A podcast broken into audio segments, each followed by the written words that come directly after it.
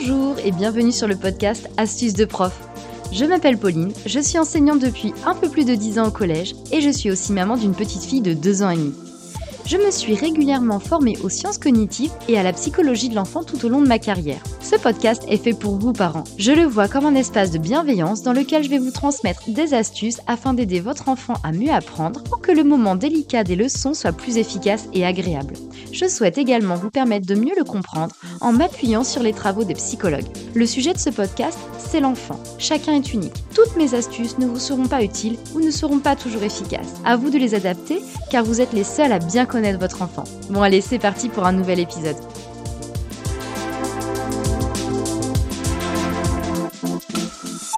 Aujourd'hui, je poursuis ma série d'épisodes sur le comportement en m'appuyant sur les travaux des psychologues et ceux de Franck Ramu. Dans la dernière émission, je vous ai présenté la méthode ACC pour mieux comprendre un comportement et tenter de le réguler. Pour ceux qui souhaitent en savoir plus sur cette méthode, je vous invite à écouter l'épisode 6. Pourquoi se comporte-t-il ainsi?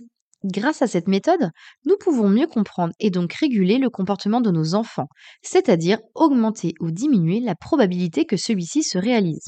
Mais attention, l'humain est un être complexe et non une marionnette. Je suis un vrai petit garçon Il est impossible de réguler complètement le comportement de nos enfants ou de toute autre personne d'ailleurs. Toutefois, nous allons voir ensemble qu'il est possible de modifier l'équilibre entre les récompenses et les punitions afin d'influer sur le comportement de nos enfants.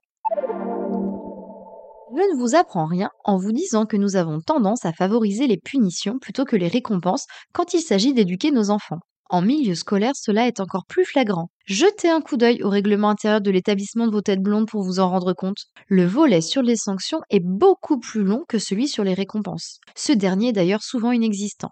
Si vous êtes dans ce cas de figure, pas de panique, personne ne vous blâmera dans ce podcast. Il est naturel que le cerveau se focalise sur ce qui est négatif. Les neuroscientifiques appellent cela le bien négatif. Et parmi vous, certains voient peut-être l'usage régulier des récompenses comme un aveu de faiblesse ou un bon moyen de fabriquer des enfants rois. A contrario, certains d'entre vous ont fait le choix de laisser une plus grande place aux récompenses, ont adopté une approche positive de l'éducation qu'ils apportent à leurs enfants. Il est bon de savoir que manier les récompenses et les punitions est tout un art, et le but n'est pas de les distribuer de façon inefficace, ou pire, d'alimenter un comportement non souhaité en croyant diminuer sa fréquence et son intensité par des récompenses. Dans quelle proportion distribuer des punitions ou des récompenses? Dans le domaine du management, de la recherche sur le couple ou de la parentalité, il a été prouvé que les personnes qui reçoivent 5 ou 6 commentaires positifs pour un négatif sont plus performants pour les salariés, ont une vie amoureuse plus stable pour les couples ou progressent davantage en vocabulaire et en intelligence pour les enfants. En classe, les études montrent que le rapport est de 3 récompenses pour une punition en moyenne. Ce qu'il faut retenir, ce n'est pas la proportion car il n'existe pas de seuil magique c'est surtout l'idée qu'une critique ou une sanction ont de telles conséquences négatives sur le ressenti et la motivation de l'individu qu'il faut un certain nombre de compliments pour la compenser.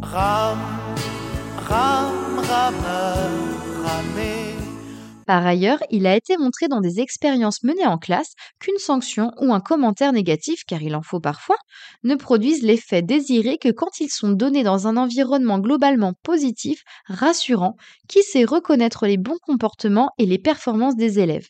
Les effets négatifs des punitions sont bien connus. Tout d'abord, il y a le déclenchement d'une souffrance immédiate chez l'individu. Deuxièmement, le développement de l'anxiété chez la personne menacée d'une sanction. Il est donc judicieux de revoir notre usage des punitions. Comment donner des récompenses efficacement? Toutes les astuces que je vais vous donner maintenant sont à utiliser selon la situation et votre enfant. Premièrement, une récompense qui vise à valoriser un comportement positif doit être donnée immédiatement.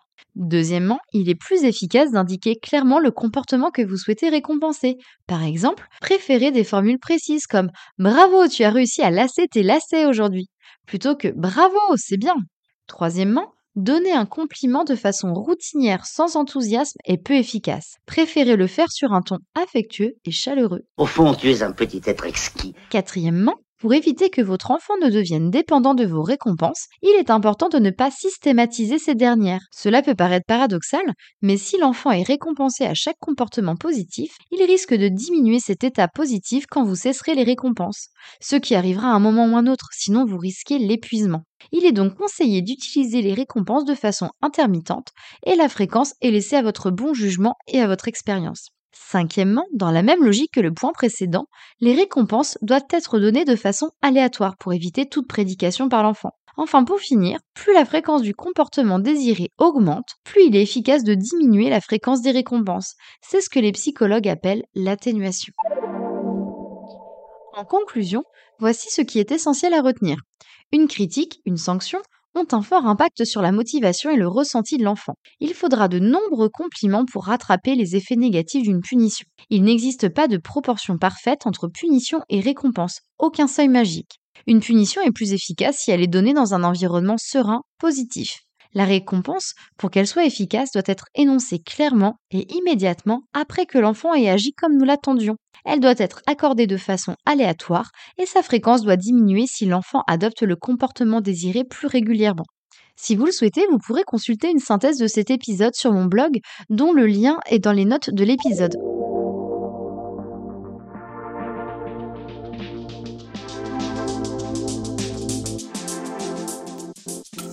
Je vous remercie sincèrement pour votre écoute, chers parents.